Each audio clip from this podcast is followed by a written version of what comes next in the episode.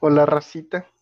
Pero sí, al menos así es como yo voy viendo, ¿no? La, la, falta de mi, de mi sueño y como de tratando de equilibrarme.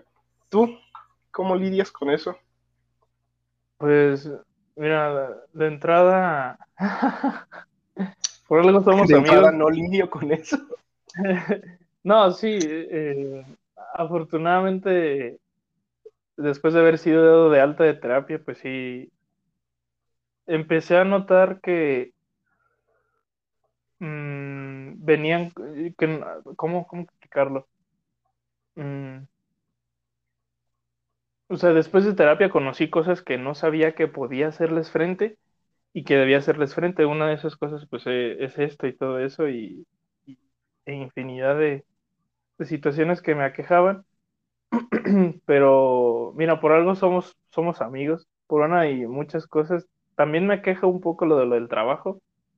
Eh, pues, fuera del aire ya ves que te platiqué acerca de la administración, cómo le está yendo y le está yendo muy bien me siento muy orgulloso de tenerle pareja a alguien tan chingona como ella. Eh, y de cierta forma, pues viene este sentimiento humano de chale, yo podía estar haciendo esto, ah, maldita sea, quiero mi título, ah, maldita sea, como que viene este, esta comparación que es totalmente innecesaria. Y, de cierta forma como que me, quita el sueño. Me quita el sueño eh, el imaginarme que yo podría estar haciendo otra cosa.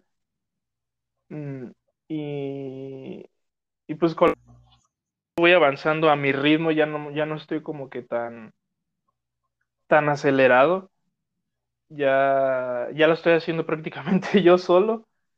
Eh, y, eso por un lado. Y por otro lado, pues también que tanto tú como yo estamos en un nido familiar en el que no es malo, es al contrario, es muy bueno, en el que pues no nos, no nos corren ya, ¿no? No es de que ya terminaste la carrera, pues ahora caile y a ver cómo chingados le haces, sino pues lleva llévatela tranqui, ¿no? Si no, pues igual y nos cuentas las anécdotas de los papás de si no, pues puede pasar esto y esto, no porque te vaya a pasar, sino es lo que puede que suceda. Y, y, pues sí, eh, eso, eso, eso, es lo que me hace así como que te el sueño y todo. Por eso, de repente ya cuando ya no tengo nada que hacer en el día, porque me echo mis cuatro horas más o menos para, para dedicarle a la tesis, porque sí es de dedicarle.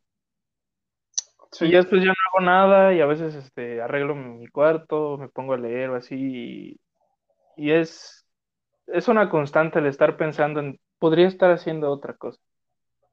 No me gasté las pestañas cuatro años, en tu caso fueron eh, cinco, ¿no? Cinco. cinco, cinco no nos gastamos las pestañas tantos años como para estar ahorita haciendo nada. Pero algo que platicaba con la administración hace, hace unos días que la vi, eh, fíjate, le, decía, hasta no hacer nada es estar haciendo algo. Y, y, y, me puse a pensar como, pues sí, o sea, Obviamente no me refería a únicamente respirar y estar ahí como pinche parásito mamando cosas y demás, sino, o sea, el, esperarse, el pausarse y, todo esto que, hemos estado haciendo, pues es, es hacer algo también. y aparte también, otra cosa es que tenemos que ser muy conscientes de, de, de nuestro alrededor, o sea, tanto tú como tú como yo no podemos ejercer sin, sin el título y sin la cédula. Si no, pues vale ñanga. Podríamos hacerlo, eso sí, pero no queremos. No es algo que, nos guste. Y, pues también otra cosa, pues el cochino dinero, ¿no? Que de repente, ay, mira, quisiera comprarme este, es como, ah, no tengo, porque tengo que ahorrar para, para mi título o demás cosas, ¿no? Entonces... Pues ¿Te, acuerdas que te había dicho que eso era lo que hacía la diferencia entre el dinero y el cochino dinero, ¿no? Cuando el dinero eh, sirve para, para, eh, ¿cómo? Quiero decir surtir necesidades, pero no, sino como para cubrir, cubrir necesidades. El dinero funciona para cubrir necesidades y en el momento en el que quieres dinero, pero no para cubrir necesidades, es ahí cuando ya se convierte en, en cochino dinero y en efecto, es como como e, es esta parte de, empezar a ver el, alrededor.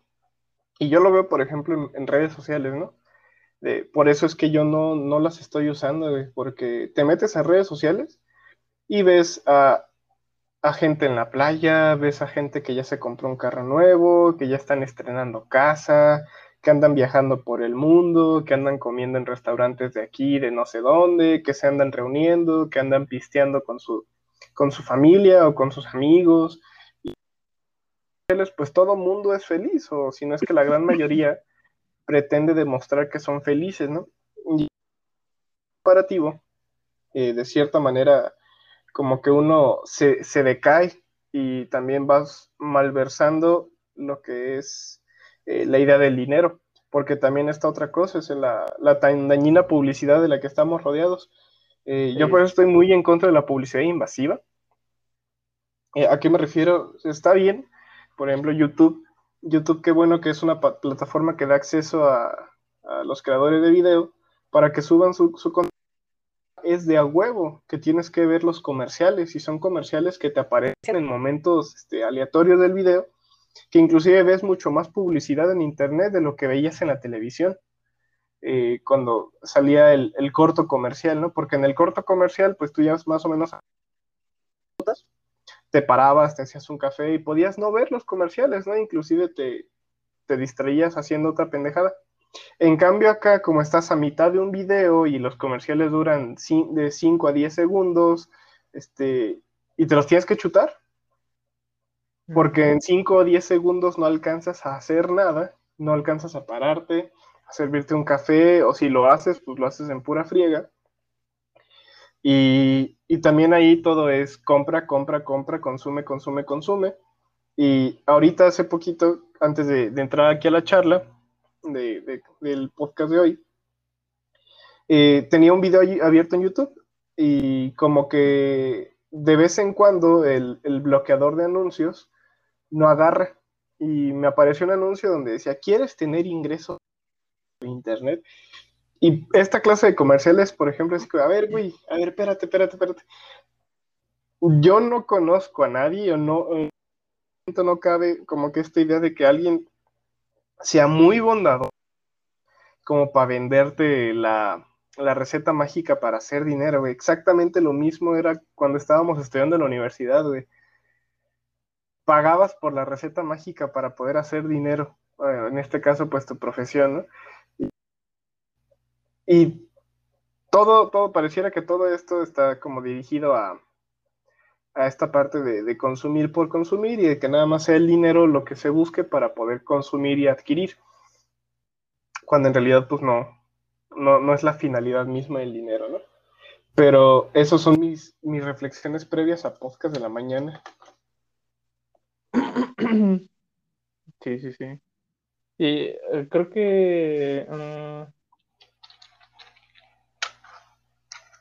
algo relacionado a lo que estoy diciendo, vi de una entrevista que le hicieron a Chikimuk Bauman, el autor de, de este de esta, de esta idea de que el amor líquido, no sé si, no sé si ya lo hemos platicado o si tú lo conoces. Eh, autor, no, no, no, he tenido nunca el gusto de leer alguna de sus obras, pero sé que es uno de los pensadores contemporáneos más característicos. Sí, sí, sí. Eh, es referencia en, muchas, en muchas disciplinas. Eh, obviamente, pues, de índole, de índole social. Y eh, si no han leído, no recuerdo cómo es el título del amor líquido, pero búsquenlo así: Sigmund, Sigmund con Z, Y, Z, I, G, M, U, N, D. Y Bauman, así tal como se escucha, pero con B grande, Bauman con doble N los últimos. Y busquen así, Amor Líquido, y les va a aparecer el título del, libro. Es muy bueno el libro. Eh, no lo he leído completo, ha de ser como más de la mitad y todo eso, pero tiene ideas muy curiosas sobre, sobre cómo se ha visto el amor del día de hoy, como este concepto eh, extraño. Y, le estaban haciendo una entrevista sobre, sobre qué pensaba sobre la actualidad. Y, básicamente lo que decía era que era, era muy arriesgado y demasiado peligroso el hecho de, de, creer que alguien tenía la receta perfecta para la felicidad, para hacer dinero, para el amor, para las cosas placenteras y para cosas positivas del día de hoy porque justamente para llegar a eso siempre se va a tener que, que, siempre se va a tener que sacrificar algo y siempre se va a fracasar en algo. Y que el tener siempre, siempre eh, la llave de algo es muy arriesgado promulgarla de esa forma. y, y es cierto, o sea, tú y yo somos muy muy, muy culeros con el coaching, tenemos nuestras razones y, la neta sí debería de ser así siempre. Y hace, justamente hablando de este pedo, hace poquito, una youtuber llamada Mayre Wink habló sobre una secta, sobre lo del coaching. y, Diego Rusarín, pues, eh, habló sobre este pedo. y, y se citó diciendo que y, que, estaba muy acertado que en más o menos unos cinco años iban a meter a la cárcel a estos pinches eh, charlatanes. Creo que se lo dijo en la plática con Carlos Muñoz, ¿no? No recuerdo. Pero el punto es que... Sí, si no me recuerdo, en el debate decía, te van a meter a la cárcel de aquí a cinco años tú, y todo lo que ustedes hacen va a ser ilegal. Sí, sí, sí. Así es. Y, pues estuvo muy cabrón. No vi el caso y todo eso porque iba a ser corajes. Necesitaba estar en un, en un modo zen para, para verlo, pero básicamente de todo lo que está surgiendo, pues un pinche coach ahí que según tenía eh, un gurú, más bien se, hacía llamar o algo así. Un gurú sobre la sexualidad y no sé qué verga, y se hizo un pedo totote. Eh, casi como el de NXView, pero pues no sabría cómo compararlo bien porque no, no, no observé bien cómo estaba el asunto, pero el punto es que es muy cagado.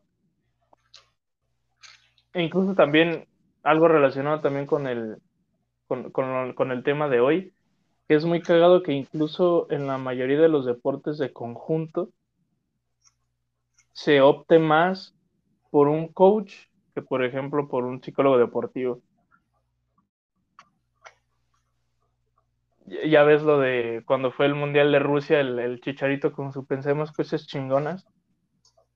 Y al final de todo, pues el coach que, según estaba ahí con él lo mandó a la verga y, lo hizo mierda al chicharito en cuestión de imagen. Pero pues sí, sí, sí está, está muy denso. Pero a lo que quería ir con, con lo que estabas diciendo yo no estoy en contra de que de que alguien tenga como la intención sin chingar a nadie de como hacer valer esta palabra como de tienes que ser un líder, por así decirlo, pero un, no un líder no con este concepto del coaching, sino no sé, como, como el mismo concepto, ¿no? De ayudar a tus pares, no chingarlos, no concebirte tanto como un líder, sino, sino alguien que, que, podría, no sé, que podría aprender de los demás y que los demás podrían aprender de ti. Y curiosamente, eh, la administración me ha contado que, cuando surge esto, lo, de, lo, del, de lo del Moon, si no mal recuerdo, que muchos líderes, según, este, te hablan y te dicen un montón de mamadas y yo así de verga. hasta en las putas escuelas están metiendo. No quiero pensar allá afuera. Y, y, me da un poco de terror porque a pesar de que sí estuve en uno, me salía a tiempo y, tampoco no es como que fuese de gravedad, ¿no? Como los casos de Nick y o, la familia Mason, por ejemplo. bueno, nada que ver, pero pues afortunadamente sí me salía tiempo y, y, cuando uno, bueno, yo cuando ya estuve afuera así como que empecé a ver ciertos patrones y dije, ay, güey, qué bueno. No lo veía tanto, fíjate qué cagado. Como que siempre te promueven que hay que ver mucho por tu, por tu, por ti mismo y por tu salud mental, entre comillas, porque no es tanto como por salud mental, sino tu integridad. Y, y, me acuerdo que cuando salí de ahí, lo que más me preocupaba era, puta madre, el dineral que me pude haber gastado estando ahí. No tanto de, puta madre, mi integridad pudo haberse este, vista eh, desmoronada o yo qué sé. Entonces sí está bien culero. Y, y con todo esto, pues, de, de, de, lo que está pasando y que Diego Rosarín ya comentó y todo esto, es otra de las razones por las cuales no puedo dormir. Ayuda, esto no es un meme. Mm. Ah, pues mira, pues yo en, en, ese aspecto, bueno, de, del Diego Rosarín como que, como que ahorita ya no lo estoy siguiendo mucho, o sea, el tipo piensa chido, tiene cosas chidas, como que argumenta bien y sabe, sabe hablar y tiene carisma, sabe dominar muy bien y utilizarla a su favor. Es un buen speaker, vaya, es un buen expositor. Sin embargo, no es propiamente está dándose la tendencia diosificar a, a, la persona, ¿no? A pesar de que pues tiene, insisto, sí tiene buenas, buenas ideas, sabe manejar muy bien la palabra, cosa que admiro. Eh, no había estado al tanto de, de lo que comentas de, de esta. Ajá, sí, es una youtuber de, de hace, no es de la camada de, de los primeros, pero pues sí, es, una youtuber, básicamente. Y cuenta pues como historia, ya ves que últimamente se está dando este, estos como, no sé, manifiestos, pero ante la cámara de esto pasó y así. O sea, así más o menos fue la onda y, y, pues Diego Rosarín te digo, pues la, la citó y todo eso. Yo, yo, pues me lo encontré así en el explorador de Instagram, a ver qué, a ver qué carajos me hallaba para quitar el algoritmo de, de ver chiconas y culones. Entonces por eso. Pero sí. Eh, no, pues mira, mira, mira, yo no sabía de, de, ese tema, pero se vuelve lo mismo de la idea de considerar que el coach, esta, los coachings son, son nocivos, son nocivos para las personas. Eh, tendría que de comentarme del asunto para poder, poder hablar, pero pues si es coaching es una muestra más de lo dañino que es confiar en esta clase de sistemas y en el que tú estabas, en el de los cuatro deditos con el corazón, Sí, yo hasta después me enteré que son muy caros esos cursos, pero extremadamente caros. Sí. Y, no, pues sí es, un, es un dineral, ¿no? O sea, si quieres hacer buen varo, o vuélvete coach o abre tu propia religión, porque ahí pues no te van a cuestionar el por qué cobras lo que cobras, ¿no? Y, y, siendo psicólogo, siendo abogado con un trabajo profesional, siempre te van a cuestionar por qué cobras lo que cobras. A pesar de que tú, eh, no, nosotros, nuestra profesión no es de llevar siempre las buenas noticias. Creo que generalmente partimos de las malas noticias para tratar de llegar a unas noticias menos. sí, o por lo menos. Eh, eh, ¿Has visto Full Metal Alchemist? ¿Mande? ¿Mande? No, a ver. Ah, se cortó Sí, sí, que, o sea que nuestra labor a veces también es como dilucidar de que, mira, hay caminos que no la vas a pasar tan mal, pero de entrada la vas a pasar de la verga. O sea, no va a estar tan petarracería, pero aún así la vas a pasar mal. Es que mi, mi, mi, sumatoria a, lo que ibas diciendo. Pero a veces ah, full. ¿A veces qué, perdón? De que decías que Full Metal Alchemist. ¿Has visto Full Metal Alchemist? No, fíjate. Ah, te, recomiendo mucho la historia. Este, de hecho, ah, se, me, olvidó su nombre. Pero ahorita me, estaba acordando. Me llamó la atención. La autora trae eh, un concepto kantiano sobre la ética y la moral plasmado a través de, su obra de que es Full Metal Alchemist. Si ves el, el que tendrías que ver es Full Metal Alchemist Brotherhood, porque ese es el que está apegado al manga. Porque hay un Full Metal Alchemist que se llama así, y, y como el manga no estaba terminado, y el anime alcanzó al manga, pues hicieron lo que quisieron y desmadraron la historia bien cabrón. Pero el, el, que está pegado al manga es Full Metal Alchemist Brotherhood.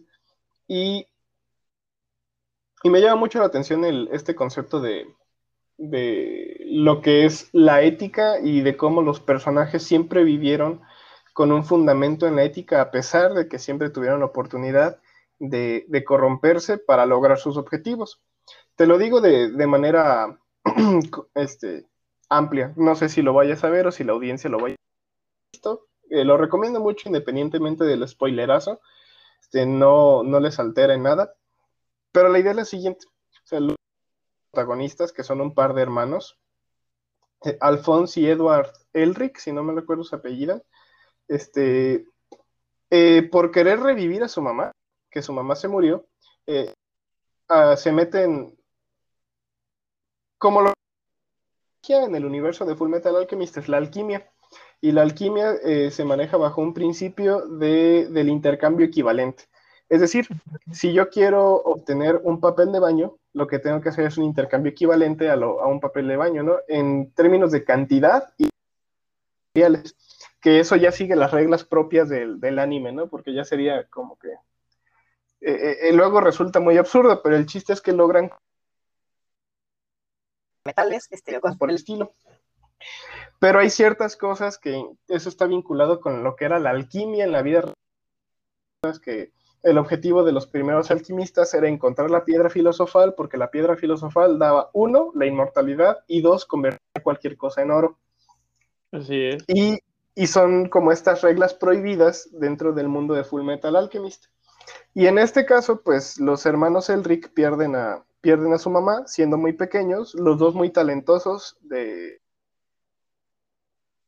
Y tratan de revivirla. Pero el chiste es que no reviven a la mamá, reviven una criatura monstruosa pero que se muere luego, luego, pero a cambio, este, lo que le llaman la verdad, que vendría a ser como la idea figurativa de Dios, pero es un Dios humanizado, eh, cobra, cobra una cuota. A Alphonse le quita todo el cuerpo y a Edward le quita la pierna. Este, y a Edward traer el alma de Alphonse a la vida otra vez, la vincula a una armadura, que aquí me imagino que has visto alguna imagen, que es un niño güerito junto con una armadura grandotota. Sí, sí, sí. E, eso es de Full Metal Alchemist. Pues Edward, para traer el alma de su hermano, la vincula a esa armadura y sacrifica su, un, brazo, su brazo derecho. Y, su meta de vida eh, es recuperar sus cuerpos. Y ya no es tanto revivir a la mamá porque terminan entendiendo que no puedes traer a la sin, sin romper tu humanidad y sin y en una parte de la historia pues tú te das cuenta que las piedras filosofales están hechas con vidas humanas, o sea, tienes que sacrificar muchísimas vidas humanas para obtener una piedra filosofal.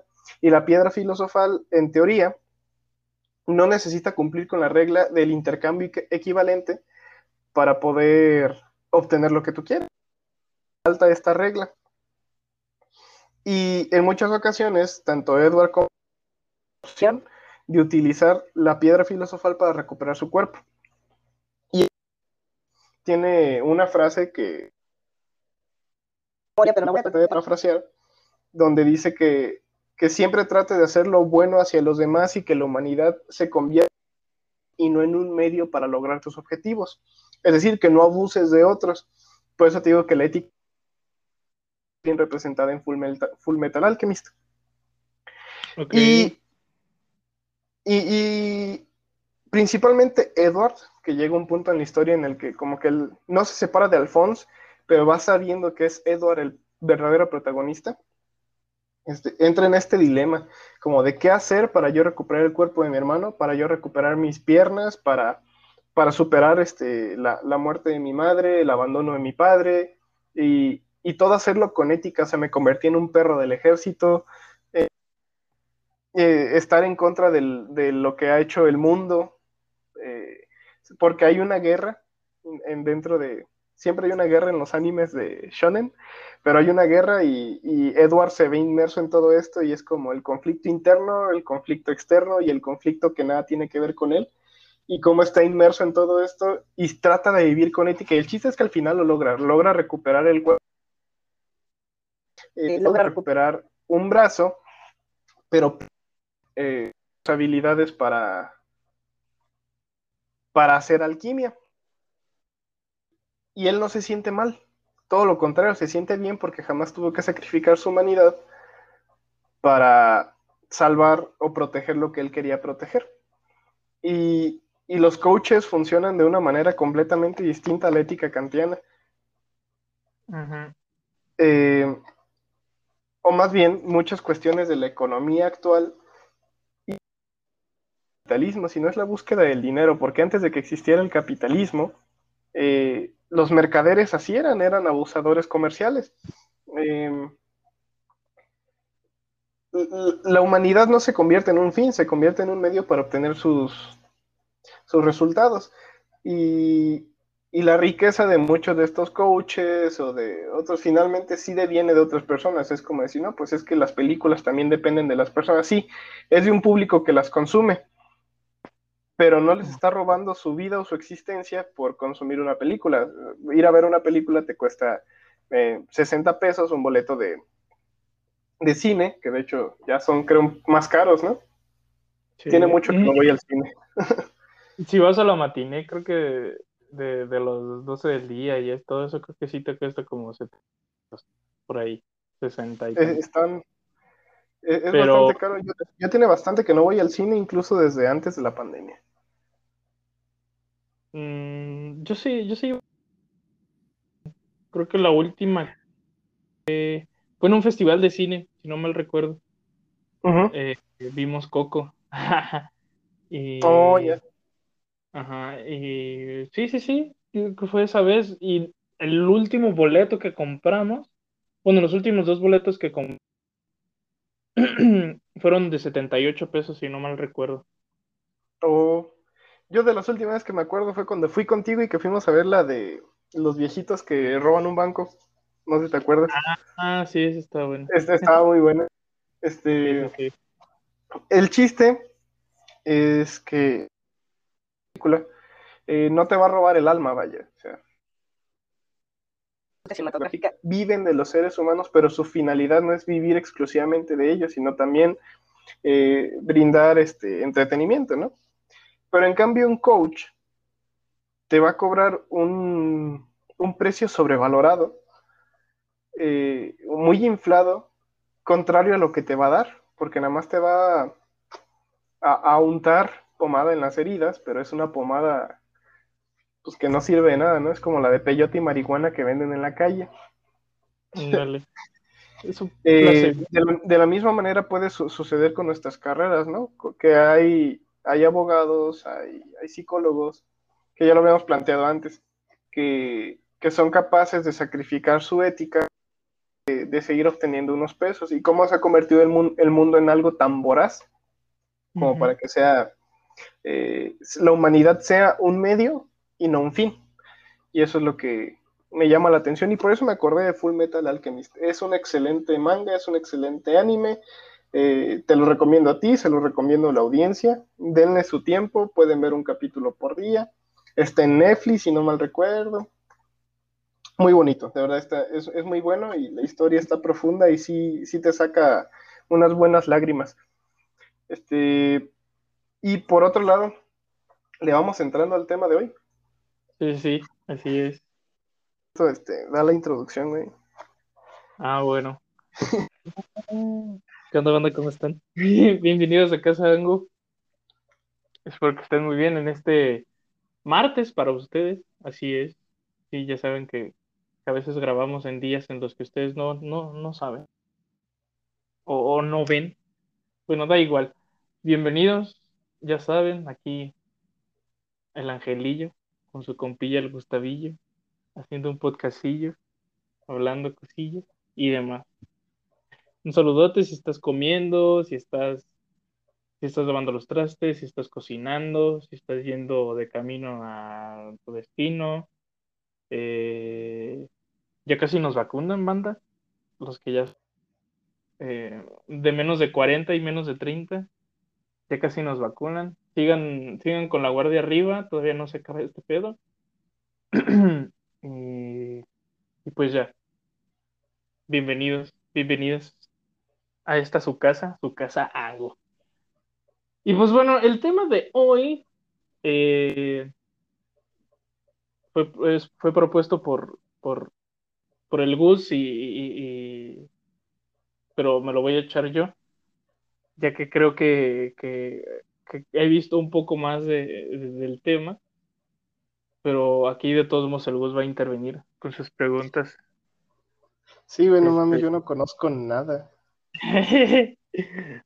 Eh, pues bueno, para los que les gusta el fútbol, eh, o que más o menos eh, lo, no, no que lo ubiquen, bueno, el tema de hoy es, perdón, ando muy, ando muy disperso hoy, no se preocupen, todo bien. El tema de hoy es relacionado a que últimamente hubo dos eventos muy buenos, bueno, tres eventos acorde al fútbol eh, soccer eh, profesional de Europa y nacional. El más reciente pues fue el día de ayer, de que probablemente se acabe el mundo lo más pronto de lo que pensamos, y es porque pues ganó el Cruz Azul ganó, después de casi 24 años, ganó este, un campeonato más, una estrellita más, creo que es la novena, la novena copa que ganan, si no mal recuerdo. Y tengo varios datos interesantes acerca de eso, asimismo como de la Champions League que se dio el de dos equipos ingleses, el Chelsea y el Manchester City. Em, otros temas también ahí alrededor. Y solo como para mencionar, también se jugó la final de la UEFA Europa League eh, con el Manchester United y el Villarreal. Sucedió el miércoles. Eh, ahí pues ganó el Villarreal y en la Champions League ganó el Chelsea. Vámonos por partes. Eh, muchos, quizá tu tío, que, que, es muy receloso con lo que le gusta, no esté de acuerdo con esto. Y si, y si, si, y si, si estoy en lo correcto, por favor, pon esto en una bocina y demás. El fútbol no es más que un deporte bonito, que une masas y un negocio enorme. Está involucrado el petróleo, está involucrado este, también la, la explotación, están involucrados muchas cosas que se supone que ya se debieron de haber acabado porque ya se supone que hemos evolucionado intelectualmente, pero yo creo que esta evolución intelectual se ha, se ha puesto en una posición en la que ya de otra forma lo haces y de una forma sutil. Como por ejemplo, pues la explotación. Antes, eh, pues explotaba a la gente pues en las industrias, eh, se explotaba a alguien por ser de una raza diferente, ser de un estatus diferente, eh, y todo para, pues, para la producción, ¿no? El fútbol no es tan distinto de esto, porque eh, piénsenlo así, hay jugadores de fútbol que firman con un equipo y a veces el mismo equipo ya tiene como que convenios con ciertas marcas. Hablemos de Nike, hablemos de Adidas, de XZY, entonces, como que le ven su alma al diablo, por así decirlo, porque ya firmaron, no solamente ya firmaron por el equipo, sino ya firmaron también para la marca y, no puedes usar otra marca distinta que no sea esa. Y si lo haces, pues ni modo, te quedas apestado, eh, entras en una especie como de lista negra y no puedes volver a jugar. Eh, y demás. Pero vamos con las cosas bonitas. Vamos a lo que a todo el mundo le interesa. Ayer ganó el Cruz Azul 2-1. Eh, la, Liga MX. Eh, este, este torneo fue el de clausura. Se dan dos, digamos como que se dan dos especies de fases. Uno es el, el torneo aperto.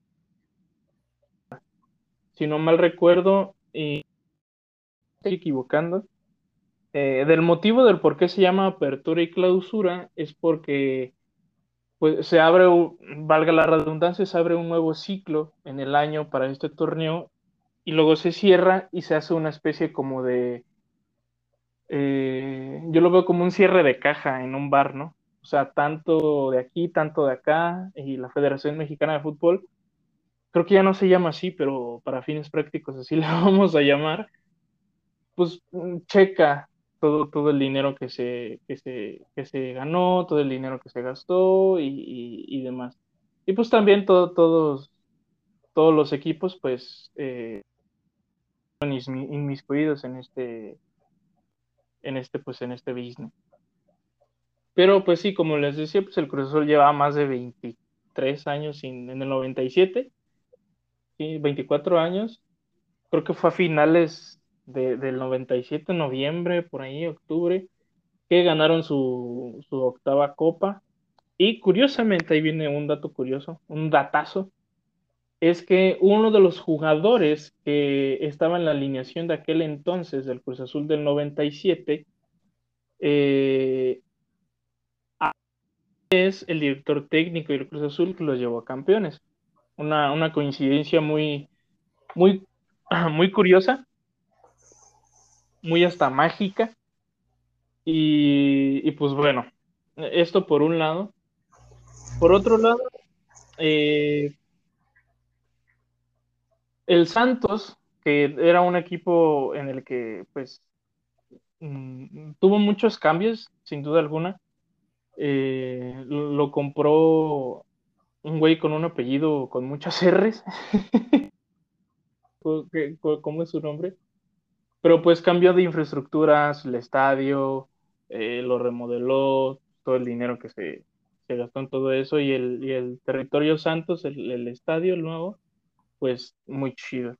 Les, quedó muy, muy bonito. No he ido, pero pues he visto las fotos. Me gustaría, ese es como uno de esos sueños bajiros que siempre he tenido como que de ir a todos los, estadios de, de, fútbol de aquí de México. Y, y pues únicamente nada más pues el Estadio Morelos es como mi, alma. Pero bueno, eh, el Santos como que eh, estaba medio, medio de hueva, pero pues no les voy a hablar de fútbol ni nada porque si no los voy a aburrir. Pero lo que le decía a Gus es que eh, hay, hay, hay, cierta relación en, en, estos dos, en estos dos juegos. Eh, independientemente de que sea un deporte, pues igual que sea el fútbol soccer. ¿A qué me refiero con que se relacionan? Pues lo de la final de ayer y lo de la final del sábado de la Champions League. ¿A qué, a qué se debe la relación? Eh, pues obviamente a los gastos que hace un equipo no es únicamente eh, ganar por ganar, a veces se tiene que pagar para perder. Desafortunadamente así, así es como igual como en el box de que se da mucho que alguien lleva una racha muy buena de, de, peleas ganadas, de encuentros ganados, y llega alguien y le dice, ¿sabes qué? Tienes que perder, tienes que dejarte perder.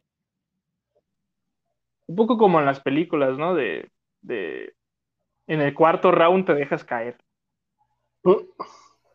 Y esto se debe mucho a que si desafortunadamente tienen que mostrar una especie como de fluidez, entre comillas, de que si un equipo ya lleva mucho tiempo así como que arriba, a veces hasta se boicotea eh, intencionalmente y otras veces se boicotea por parte del técnico porque carga con una, con una mochila muy grande. Y, por ejemplo, lo que fue pues el Real Madrid, que tuvo a, su jugador Zidane por mucho tiempo de director técnico, lo hizo campeón dos, tres veces de la Champions, si no me recuerdo, o una. Y el punto fue que, pues, como que de plano no había muchos resultados. Y a veces por, por costear ciertas cosas, los presidentes de los clubes, pues lo que hacen es boicotear y, demás. Eh, esto, este año, pues no fue el caso. No hubo boicot grande como para que el Cruz Azul ganara. De hecho, los astros se acomodaran. Y pues, ahí el detalle. La relación es que, pues, el dinero que se gasta, como lo venía diciendo. Y, y por otro lado, pues, hablemos de, hablemos de dinero. Tú, amigo Gus, ¿sabes cuánto dinero se embolsaron los equipos europeos? ¿Sabes cuánto cuesta estar en una Champions?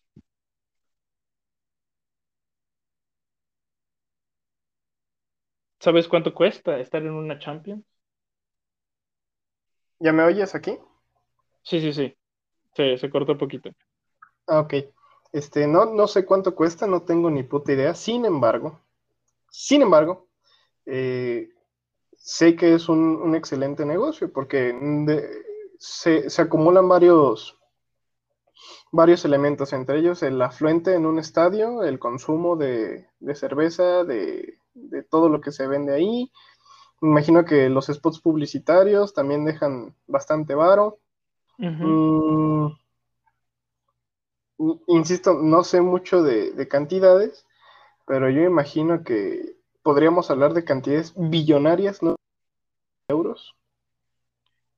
Casi, casi. Pues eh, no encontré los datos sobre lo del fútbol mexicano. Ah, eh, ah nomás me estás.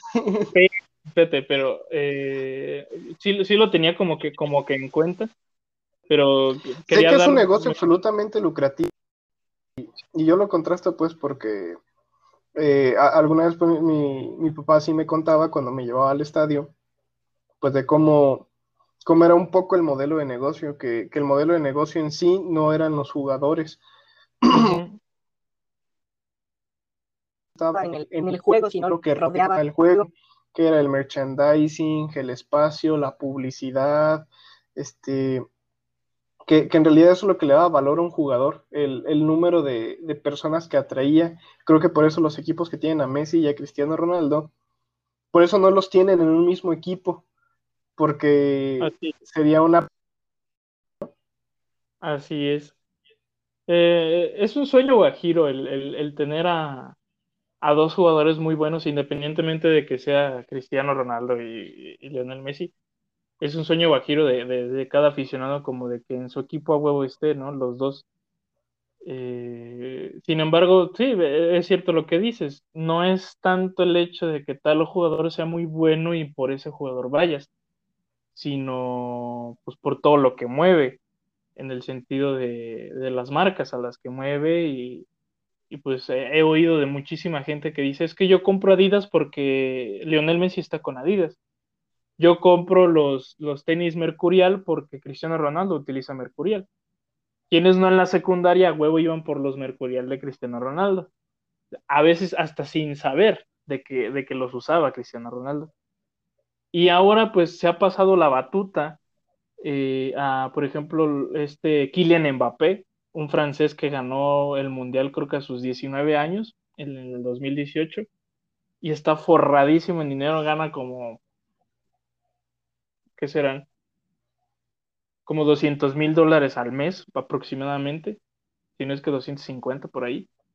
Y a lo que me refería de, la, de la explotación y un poco de la esclavitud, es que sí, básicamente se compran a esclavos, por así decirlo. Y, dependiendo de un poco, aquí sí entra un poco como que esta, esta fiel idea de, bueno, sigamos ¿no?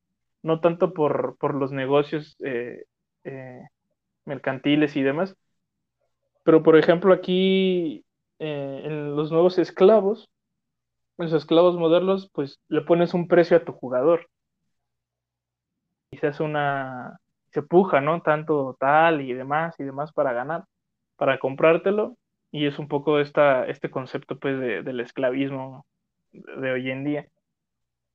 Y te digo, se ha pasado la batuta a este Mbappé, se ha pasado la batuta a, ya muchos jóvenes, que, que, la tirada es, independientemente del, del, país en donde estés, a partir de los 17 años ya un equipo ya te, te, te come.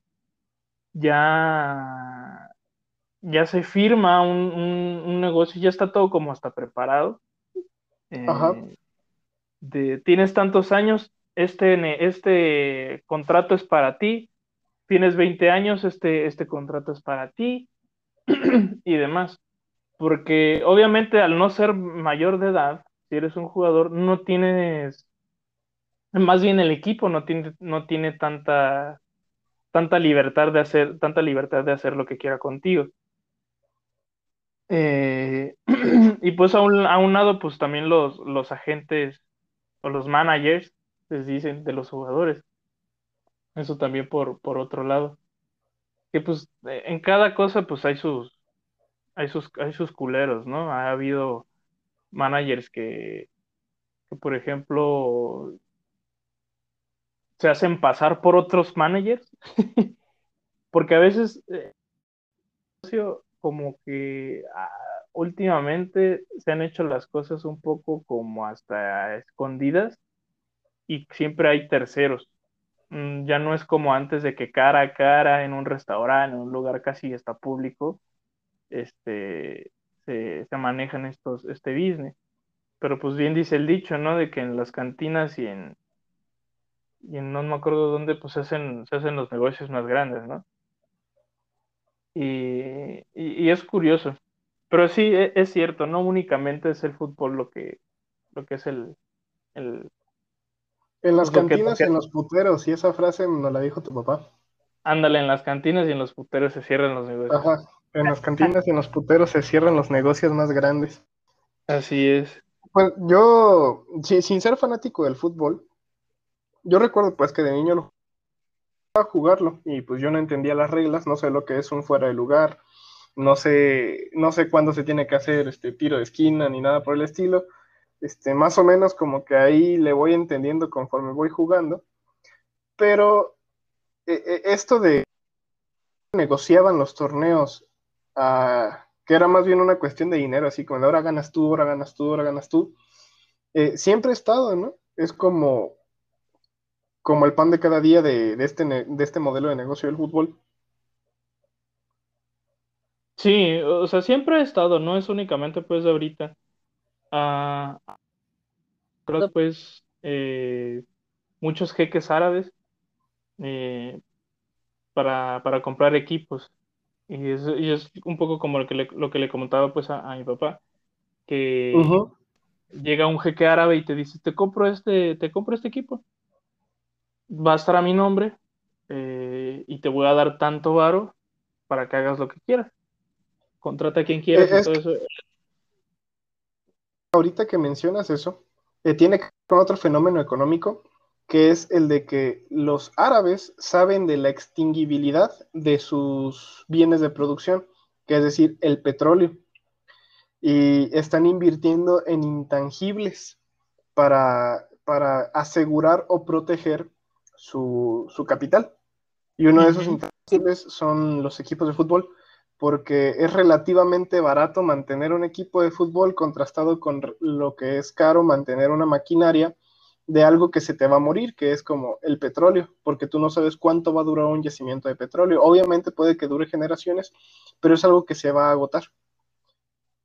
Y, y sé que e, es, esta parte sí la sé, que los, los magnates empresarios de los países árabes que, han intervenido mucho, que de hecho hubo un, un, caso bien curioso de un chavo que está bastante gordito, pero que nada más juega porque su papá es el dueño del equipo. Eh, es de segunda división, no es de primera. Pero eh, es, lo único que sé, que ese modelo de negocio es una manera de proteger el dinero de, los árabes, sabiendo de la extinguibilidad de su, de su modelo de negocio.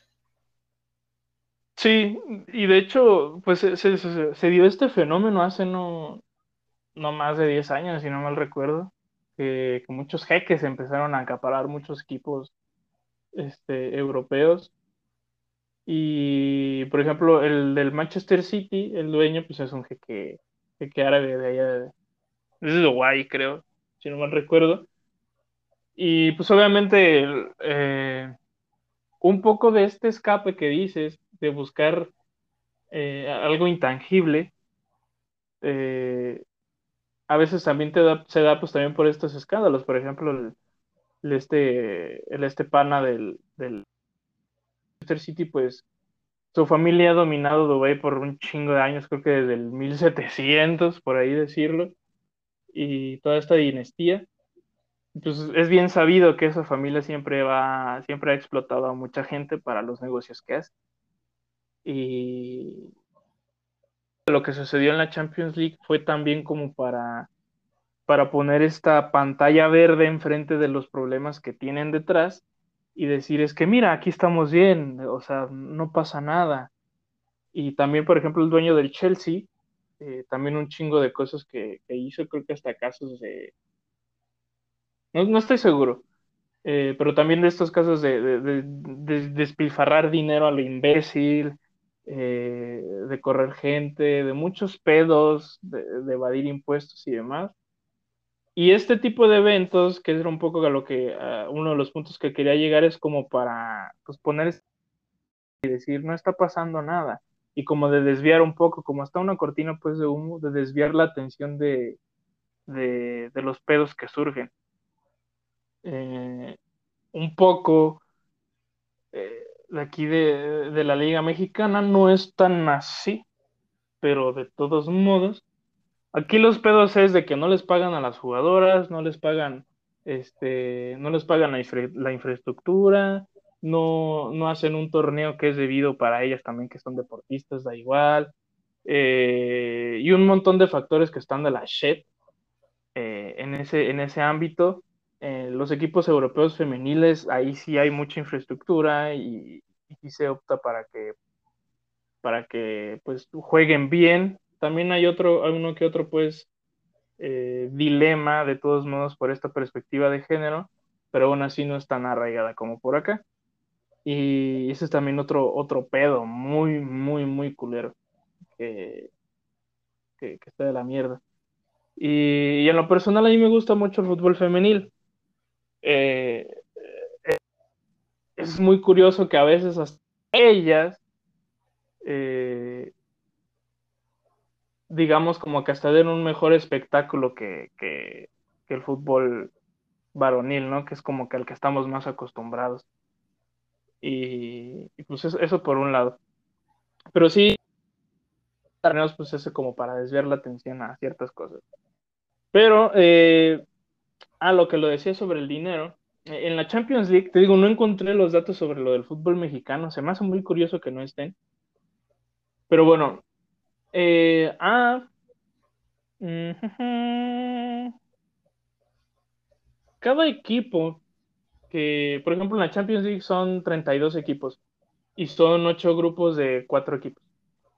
Entonces, cada equipo lo que tiene que hacer es en su liga local, en su liga nacional, por así decirlo, siempre estar, siempre estar entre los, en el primer lugar o en el segundo lugar, porque esos dos son los únicos que van a pasar al torneo de la Champions o igual de la UEFA Europa League, que es como un...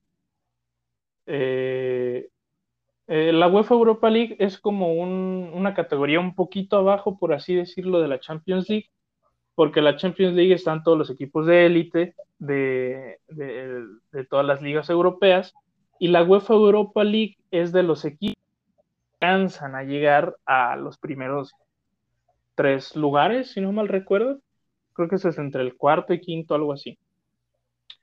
Y a cada equipo que entra en la Champions League se les da 15.2 millones de euros para, pues para estar ahí en el equipo, ¿no? Obviamente, pues paga ciertas para que se alivianen. Exacto. Y, y, la mayoría de este dinero, si la directiva no es macana y si tampoco el, el, el, técnico es macana, van a saber administrar muy bien este dinero. Lo que es para viajes a, a, a otros países, lo que es pues para los, para, para, pues, para los reclutamientos, para los, para los jugadores mismos, vaya, y demás. Y hay, y desgraciadamente hay equipos que, que son muy buenos, que tienen una cantera. Para los que no conocen ese, que tienen una, un equipo de jóvenes eh, muy, muy prometedor y a veces el dinero no les alcanza. Eh, hay equipos que están valuados en más de un billón de dólares. Por ejemplo, lo que es el Manchester City, el Real Madrid, el PSG. El PSG es el más caro. Eh, es uno de los más caros. Eh, y pero pues sí, o sea, eh, está de la verga porque a veces este dinero pues no lo utilizan de una forma correcta. Y pues bueno, e, eso por un lado, o sea, entrando a la fase de grupos de la Champions League son 15 millones de, euros para, pues, para estar ahí, para que, a ver qué chingados haces con esas madres, ¿no? Se llaman jugadores. yo decía de otras cosas, no nomás esos güeyes, obviamente. Ah, ok, ok, ok. Entonces. Y bueno, eh, una vez, este, este, estos torneos eh, tienen fases eh, de eliminatorias. Por lo de la pandemia, sucedió que el año pasado las fases eliminatorias se dieron únicamente con un solo partido de encuentro, un, uno más. Eh, obviamente, pues para los costos, porque pues estaba muy cabrón de que hacerle pruebas a todos los jugadores, que uno ya le dio COVID, este, y, pues, seguirle pagando y demás. Hubo, eh, de la chingada. Sin embargo, de la chingada, como hasta esto de lo que decimos de los, de los ¿no? De los privilegiados. Eh, de la verga de cierto sentido porque a veces pues no está tu, jugador favorito, ¿no? Y a veces mm, los, los equipos no podían gastar a nuevos jugadores y demás. Eh, y pues también se hizo meme eh, Cristiano Ronaldo cuando le dio COVID. Le dio COVID y había un meme donde estaba el Cristiano Ronaldo así, pues, este, sin su playera, como así, enseñando los pechotes y, el, lo mamadísimo que este hijo de su madre. Y, arriba decía Cristiano Ronaldo con COVID. una línea y al ladito el changuito con el respirador y, todo este pedo y yo con COVID.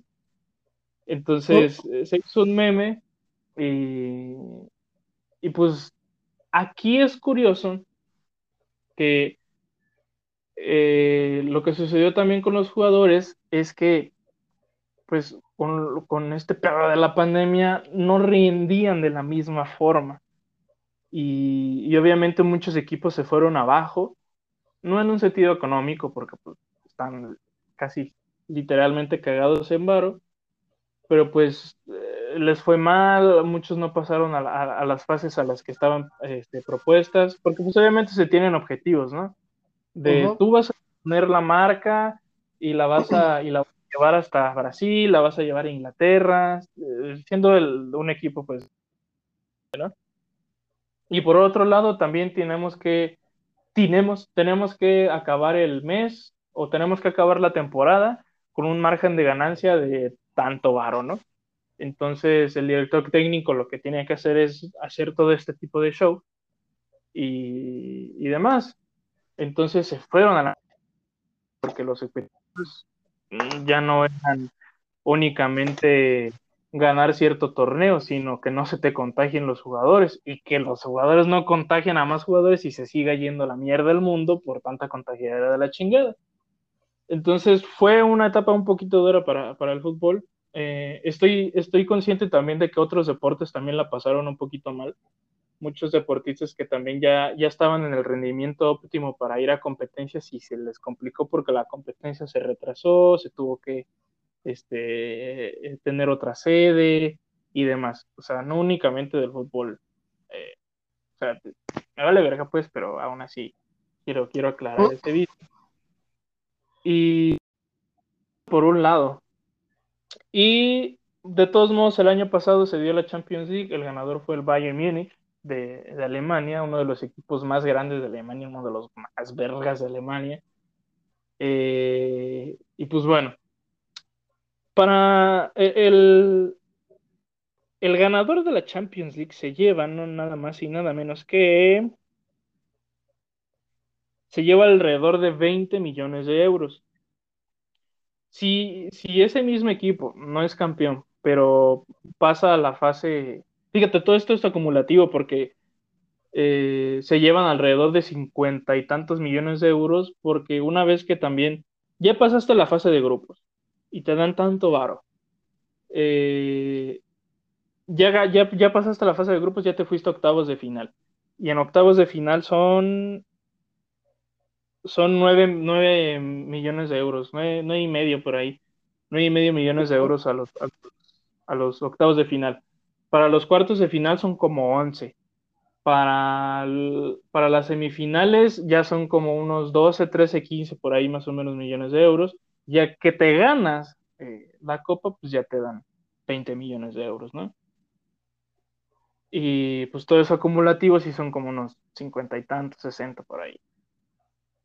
Entonces, obviamente, esto lo que ocasiona a un nivel, digamos, como de estatus, es que el equipo tiene mucho dinero y no únicamente lo van a utilizar para comprar jugadores, sino también para pagar ciertas deudas que a los jugadores les debían, que a los trabajadores de allí, que a los, este, que a los entrenadores, a los auxiliares, vaya, a estos me refiero, y a una cosa muy importante que aquí nos hace falta mucho en México es que eh, allá en la mayoría de los equipos europeos no hay coaches para motivar, entre comillas, a, los jugadores. Hay psicólogos deportivos. Y, ah, y pues Lalo, el, el, grandioso Lalo, pues, deportivo. Así es, exacto. Entonces, eh, de hecho, un saludo a, Génesis que va por ese, va por ese rumbo. Y pues muchos equipos mexicanos lo que optan es pues por un coaching porque pues, es como que la referencia, ¿no? Es, es el güey que va a arreglar a mis jugadores. Y pues no, lo único que va a hacer es darles una pastillita de placebo y van a decir que pensemos conchas chingonas y no vamos a pasar de los octavos de final porque siempre nos meten el chile. Entonces, oh. lo que se ocupa es siempre un psicólogo deportivo que, siempre está al tanto tanto del rendimiento, que siempre está al tanto como de, la salud mental, de, de, incluso eh, de que a lo mejor tu tío que, que, nomás cree que el fútbol es meter goles y ganar y todo, el fútbol no es únicamente eso, lo que me venía diciendo, sino también el estado anímico. Eh, un equipo muy grande va perdiendo, ¿cómo se va a reponer de eso? Ah, pues el psicólogo deportivo influye en ese sentido. Con su equipo o él solo, eh, no, estoy muy, no estoy muy bien informado de eso, pues lo que hace es mantener ese estado anímico y que, y que no vaya la chingada y que no se enojen y que si le quitan el balón no vayan a lesionar al otro equipo y demás. O sea, es mantener los humos un poquito apaciguados. No nada más es pensemos en cosas chingonas. Pero bueno, ojalá eso en México cambie. En Portugal debemos de tener el ejemplo. En Portugal lo que se opta sí es por psicólogos deportivos y bye. No, no quiero nada más. Ojalá tenemos, tomemos eso de referencia en la, liga, este, creo que es la NOS de, Portugal. Ojalá se tenga esa idea pronto. Pero, pero sí. Eh, ¿Qué tiene que ver con el Cruz Azul? ¿Qué tiene que ver con el Cruz Azul? Me quedó claro que es un chingo de varo conforme se van avanzando en los torneos. O sea, finalmente, que en realidad creo que lo que les pagan de los torneos nada tiene que hacer los equipos, ¿no? En, como en las otras ramas del mismo modelo de negocio. Porque pues es lo que luego pagan por un solo jugador. Sí, de cierta forma. Obviamente ya se tiene un presupuesto pues en el equipo, pero eso es como una ganancia plus. Por eso, por eso este tipo de torneos, por eso los equipos grandes o, bueno, cualquier equipo apuesta casi siempre a ese, a ese lugar, porque también sube tu, porque también sube tu estatus, también sube tu precio en el mercado de transferencias como jugador. De, ah, estuviste en la Champions, ah, metiste un gol, o ah, estuviste banqueado, te metieron nada más como unos 20 minutos y e hiciste unas que otras eh, cosas para tu equipo, ah, subes de, categoría, por así decirlo. Entonces, e, e, eso, eso es bueno. Y esto es algo relacionado también con lo del Cruz Azul, de que gana, entonces el estatus de los jugadores del Cruz Azul va a subir mucho. Y, y lo que va a ocasionar es que tanto el Cruz Azul va a tener un poco más de presupuesto, que de por sí ya lo tenía. O sea, no es un equipo como por ejemplo el, el Tepatitlán de, de Jalisco. El por Monarcas. el Monarcas. Espérate, espérate, no me cantes eso. Que perdimos la expansión, puta madre. Pero bueno, sí, o por ejemplo también como, como el Atlético Morelia, que son equipos de segunda división que tienen un presupuesto todavía menor que incluso un equipo muy, muy culero de la primera división, este, pues también está, está culero en ese sentido. Y pues lo que se, lo que pasa con lo del Cruz Azul ahorita es que lo que, lo que vengo diciendo, pues se sube el estatus del equipo, sube el estatus de los jugadores. Y, y esto hace que hablando otra vez de lo del modelo de negocio que decías, pues mucha gente se va a querer comprar un chingo de cosas del Cruz Azul, independientemente de que se haya hecho un meme eh, y demás. Aunque antes ya era un meme y de todos modos seguías comprando cosas, eh, se van a seguir comprando cosas del Cruz Azul, eh, se va a seguir hablando del Cruz Azul, pero ya no únicamente de que la Cruz Azulearon, sino de que ya ganaron.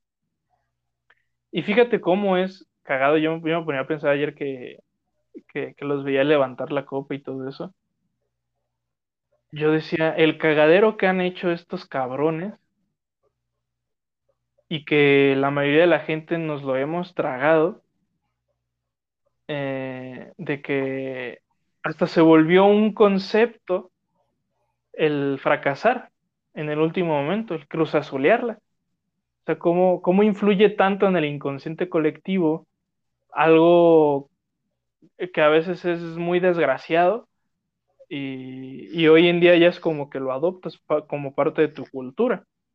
Y, me di la razón con, con, esta reflexión de que, pues claro, en, aquí en México, o al menos aquí en, en la mayoría del centro del país, somos futboleros, somos pamboleros. Y en el norte son más de béisbol, son más del americano, o sea, y dije, pues obviamente por eso vamos a agarrar todo esto en el inconsciente colectivo. Y, se me hace muy, muy, muy curioso. No sé, no sé pues, tú qué opinas. No, no, sí, sí es curioso porque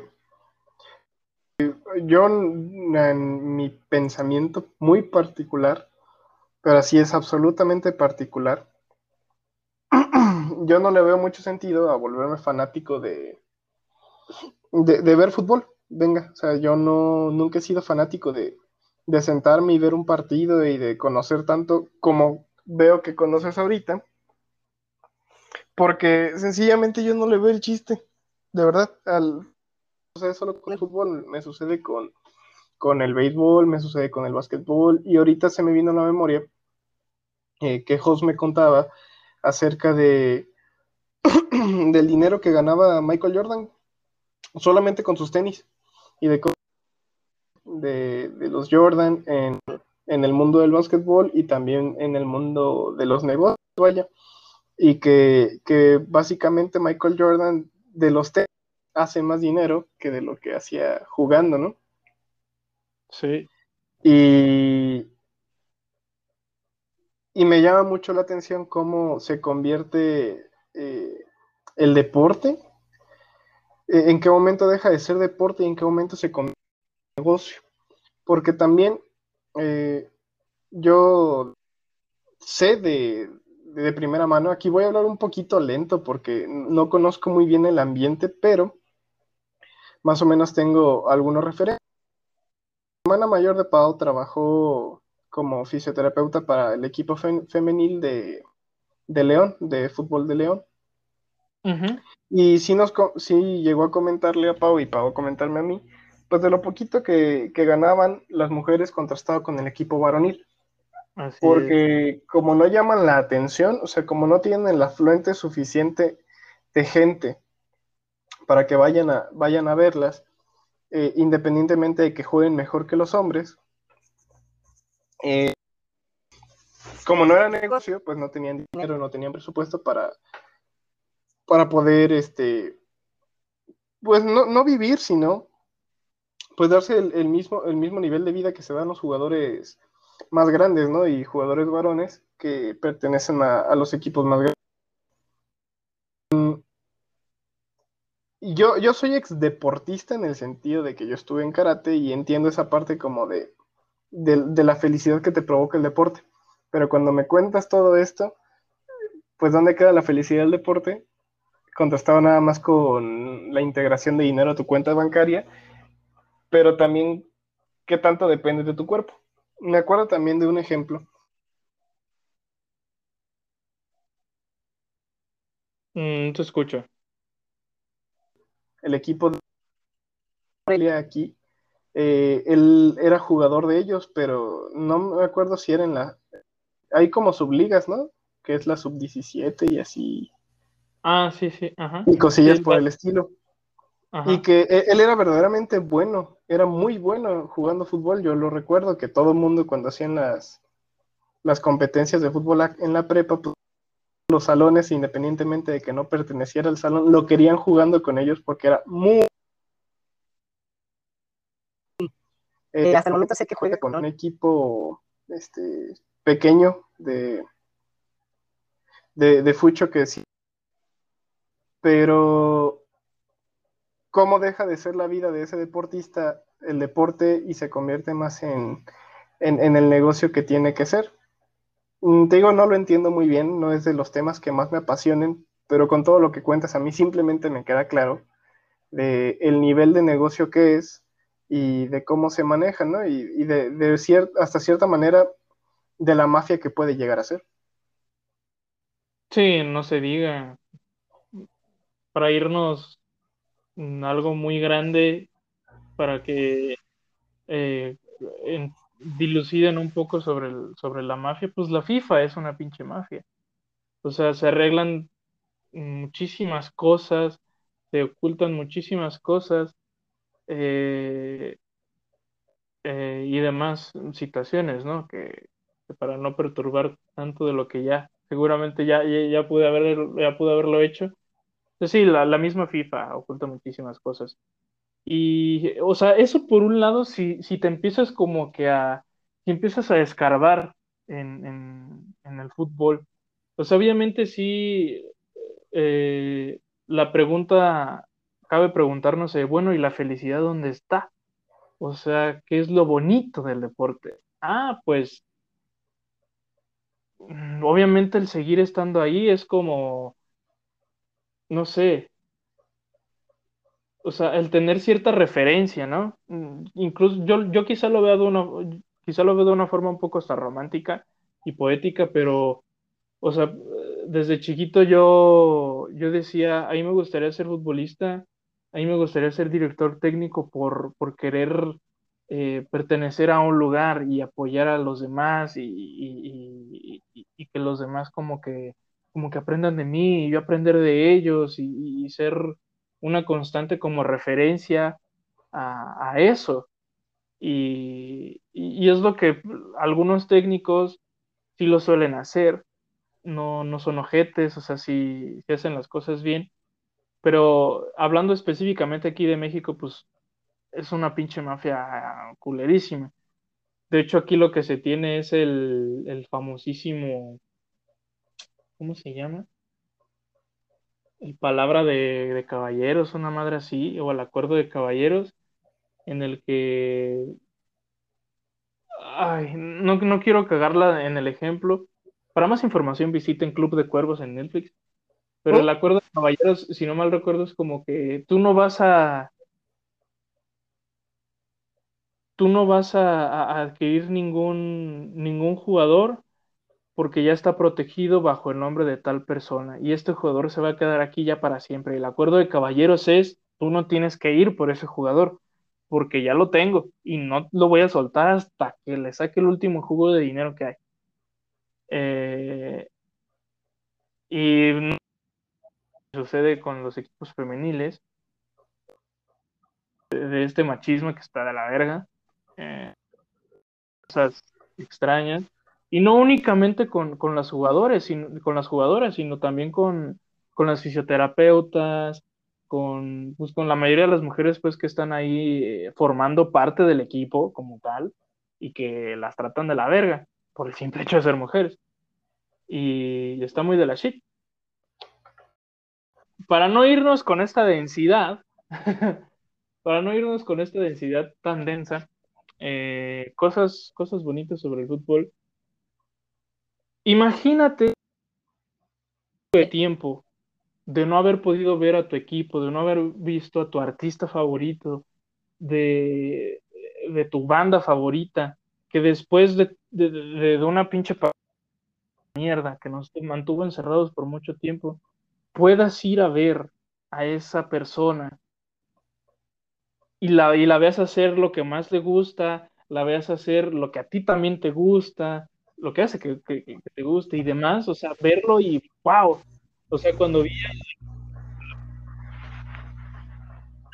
y que no paró jamás, igual también con el Cruz Azul, que no paró jamás la, no me acuerdo cómo se llama la, la, la porra del, del, del Cruz Azul, o sea, verlos allí, que después de tanto tiempo y ver esas lágrimas de, felicidad, de a huevo lo logramos, estuvo muy culero el camino y a fin de cuentas aquí estamos. Y quizá si hubiese sido de forma distinta, si hubiese sido que hayan perdido, pues de todos modos es como que, ok, este es otro tropiezo, no hay pedo, el siguiente año es el bueno. Y seguir ahí con esa resiliencia y seguir ahí con esa, con esa motivación de sí vamos a poder, a mí me parece que eso es como una referencia a, no, a, no, a no rendirse tan rápido. O sea, independientemente negocio detrás, independientemente de toda la, mierda que hay detrás, el fútbol mueve masas. El fútbol es referencia en muchos sentidos. Por eso el, mundial es el evento que es. Eh, y hablando de, de, los deportes en específico, pues los olímpicos es, el evento que es, el magno evento que es independientemente de, muchas otras cosas. O sea, el deporte, eh, yo estaba muy peleado con el deporte por razones personales, pero llegó un momento en el que dije, es que el deporte te puede salvar de, de, de, no sé, de como de los vicios, de, de, de ti mismo incluso, de estar ensimismado, de la depresión, de la ansiedad, o sea, te puede, te puede quitar de ese ámbito si, se maneja de una forma bien, porque pues suceden muchas cosas, ¿no? Somos seres humanos y obviamente la cagamos. Pues yo soy de la idea de que eh, tanto el deporte como las artes te abren muchas puertas. Sí. Eh, simplemente citando, eh, puedes obtener una beca para estudiar en la universidad. en el caso del deporte, el deporte pues hay la tendencia del cuidado físico, del bienestar, de, y, el arte a veces trae como también esta tendencia al desmadre. Sin embargo, tanto el deporte como el arte te, abren muchas puertas. Alguna vez se lo escuché a, un psicólogo decir, no me acuerdo si fue a Lalo o a, otro, de inscribe a tu hijo en un arte o un deporte que le guste y abrir todas las puertas de la vida.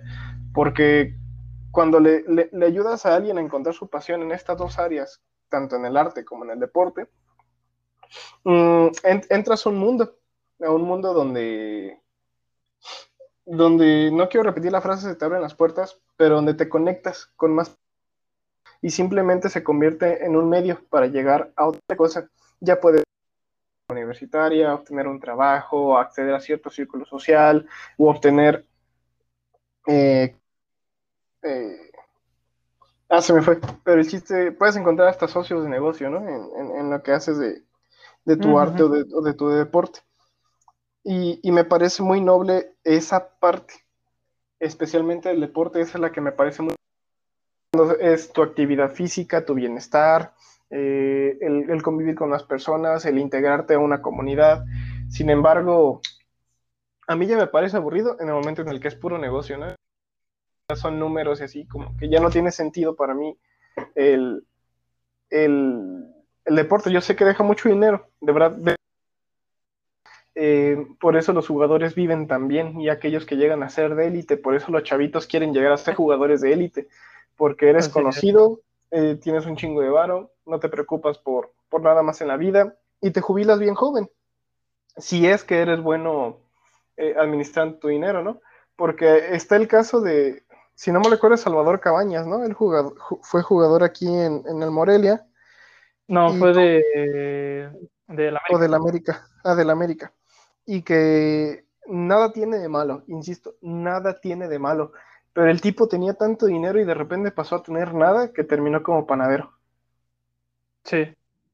Y, él tuvo la oportunidad de acceder a un privilegio que no muchos tienen, de que acabada tu carrera deportiva, pues te pudiste haber jubilado muy dignamente y muy joven, porque creo que ellos dejan de jugar como 40 años, ¿no? Sí, bueno, depende mucho del país, pero por ejemplo aquí en México sí es ya, si ya tienes más de 30 años, sí, ya es como que ves pensando en cuándo te vas a retirar o qué vas a hacer. Y en, en, Europa sí es, por ejemplo, el Cristiano Ronaldo y Cristiano Ronaldo tiene como 36 años y todavía sigue chingándole. Eh, y allá sí es 40 años, por ejemplo, más o menos. De hecho, yo, Gianluigi Buffon, uno de los porteros más grandes de Italia, este ya tiene más de 40 y todavía ahí medio sigue. pero sí, pero sí, usualmente aquí en México se retiran un poco antes. E, esa parte sí no la sabía, de la diferencia de edades en el, retiro. Pero venga, eh, Salvador Cabañas es, es un ejemplo eh, a nivel, ¿cómo decirlo? A nivel de oportunidades y a nivel de aprovechamiento de las mismas oportunidades la parte del deporte me parece. Otro ejemplo es Conor McGregor, ¿no? Que Conor McGregor hasta hace poquito fue denominado el, deportista. Pero también hay que ver como la, calidad de vida de estos mismos deportistas. Hay muchos chavitas que últimamente le están entrando mucho a las artes marciales mixtas porque se está convirtiendo en algo muy lucrativo también pero absolutamente lucrativo. No sé cómo funciona muy particularmente el modelo de negocio de las artes marciales mixtas, pero sí deja buen varo. Aunque también practicar un deporte es caro luego, Es muy caro luego practicar un deporte porque eh, si, si, tú eh, entrenas básquetbol, eres bueno jugando básquetbol y no tienes alguien que te patrocine el, desplazarte a un torneo o algo por el estilo, pues también te estancas Sí, y, aquí, Logan, y aquí en México, quien luego suele representar a, a los a los chavitos de, sub 20 y de sub 17 y así, son, son los papás, son los familiares. Y a veces, pues, pues es complicado hacerlo. O sea, el empezar a buscar puertas que se abran, eh, empezar como a, a que el visor vaya y te guache y demás, un montón de cosas, pues sí está, está cabrón. Y luego tenemos los representantes que son muy macanas y demás, entonces está, un poquito culero, pero, pero aún así sí es, sí es difícil, o sea, cuesta mucho también. Tienes que, al principio, no me acuerdo en, qué comentarista o qué periodista dice eso, que, al principio del querer eh, meterse a un, a un deporte algo así, está muy cabrón el arriba que, que, la chingada, porque te toca a ti dar de lo tuyo más de lo que los otros podrían cooperarte, por así decirlo. Pues qué curioso, qué curioso es el mundo del deporte. Sí deja un chingo de varo, ahora por lo que veo. Pero, insisto, creo que el modelo de negocio no está solamente en entrar a los campeonatos. Un ejemplo a mí que sí me llamó la atención, a nivel económico, no a nivel deportivo, fue el de la Superliga, que en otras ocasiones ya lo habíamos comentado, ¿no? De, de cómo la Superliga fracasó garrafalmente porque no fracasó por la cuestión deportiva, fracasó por la cuestión monetaria. Así es. y, y de cómo el, el, vicio pues terminó afectando a, al mismo negocio del deporte y de cómo los, los de la Superliga regresaron con la cola entre las patas a la Champions o cómo. Pues de hecho los únicos que, que supe que se quedaron al último fue el, el, Barcelona y el Real Madrid, que fueron los únicos como que, que ahí se mantuvo. Se fueron todos los, todos los demás equipos de Inglaterra, eh, y demás, y que nada más se quedaron esos dos. La verdad, de la Superliga, yo no la seguí tanto porque dije, esta mierda va a ser un puto fiasco. O sea, es como querer hacer otro mundial, pero pequeño. Y pues no. O sea, si de por sí las Copas América, por ejemplo, las de, las de acá de, de este lado del charco, como que a veces ni es como que tan tan redituable, incluso también la Eurocopa tampoco es tan redituable como lo es equipos de que tienen un chingo más de gente, no, no únicamente de un solo país. Pero sí, lo último que, que como que no, ya no, ya se callaron, ya no dijeron nada, o sea, ya no propusieron nada. Eso fue lo último en lo que me quedé. Pero que nada más se quedaron estos dos equipos de España. ya, pues mira tú, mira tú, vaya, vaya pendejada. Fue, fue una muy mala movida económica pero todo esto nada más pues es ejemplo de cómo permea la voluntad del dinero y no la voluntad del deporte. Ay, yo no le entendía, qué bueno que no le entendía porque déjame decirte que me mareé con tanta información. Ay, simplemente, este, si algún día alguien me ofrece, ya vamos a invertir en un equipo de fútbol, ya ahí me, voy a buscar asesorarme contigo si es negocio o no, invertir cinco pesos. meter cinco pesos en el Atlético de Tarímbaro. Mira, hay dos que tres que traen buena casta, pero quién sabe si todavía siguen siendo buenos. Yo ni sé, Pero, ¿qué te parece si le dejamos hasta aquí al programa de hoy? Me alegra mucho que por fin hablaste más del 80% del programa. Mira, eh, ya soy de temas muy básicos, este, a veces me cuesta mucho como meterme gorda como en tobogán de temas así densos, pero mira, aquí fueron testigos muchos de que sí se puede lograr. Como lo dije hace poquito, si el Cruz Azul fue campeón, todo es posible. Tal vez menos que ella te ame, pero todo es posible. Vámonos. Dentro de 24 años te amará.